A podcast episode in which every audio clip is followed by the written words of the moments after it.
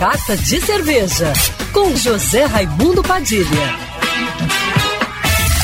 Alô, ouvintes da rádio Band News FM Rio, saudações cervejeiras. Bem-vindos ao Carta de Cerveja de hoje. Na próxima semana acontece o Mundial de la Bière 2022, na Marina da Glória, o maior festival internacional de cervejas artesanais do Brasil. Nessa edição, o Mundial promete levar mais de 1.500 rótulos de cervejas artesanais produzidas por mais de 80 cervejarias. Muitas dessas cervejas serão lançadas com exclusividade durante o Mundial, ou então foram criadas em edição limitada apenas para o Mundial.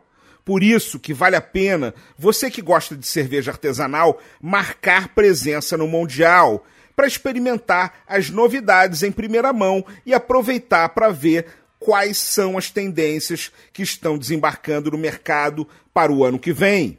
Uma das grandes novidades dessa edição é a nova área gastronômica, que além dos food trucks queridos da galera, serão montados cinco restaurantes que serão comandados por chefes renomados como Pedro Benoliel, Paulo Yoller, Kaiwa Hilton, de onde sairão delícias para forrar o estômago entre uma cerveja e outra. É por isso que no horário de abertura tem mais tempo para você aproveitar no fim de semana.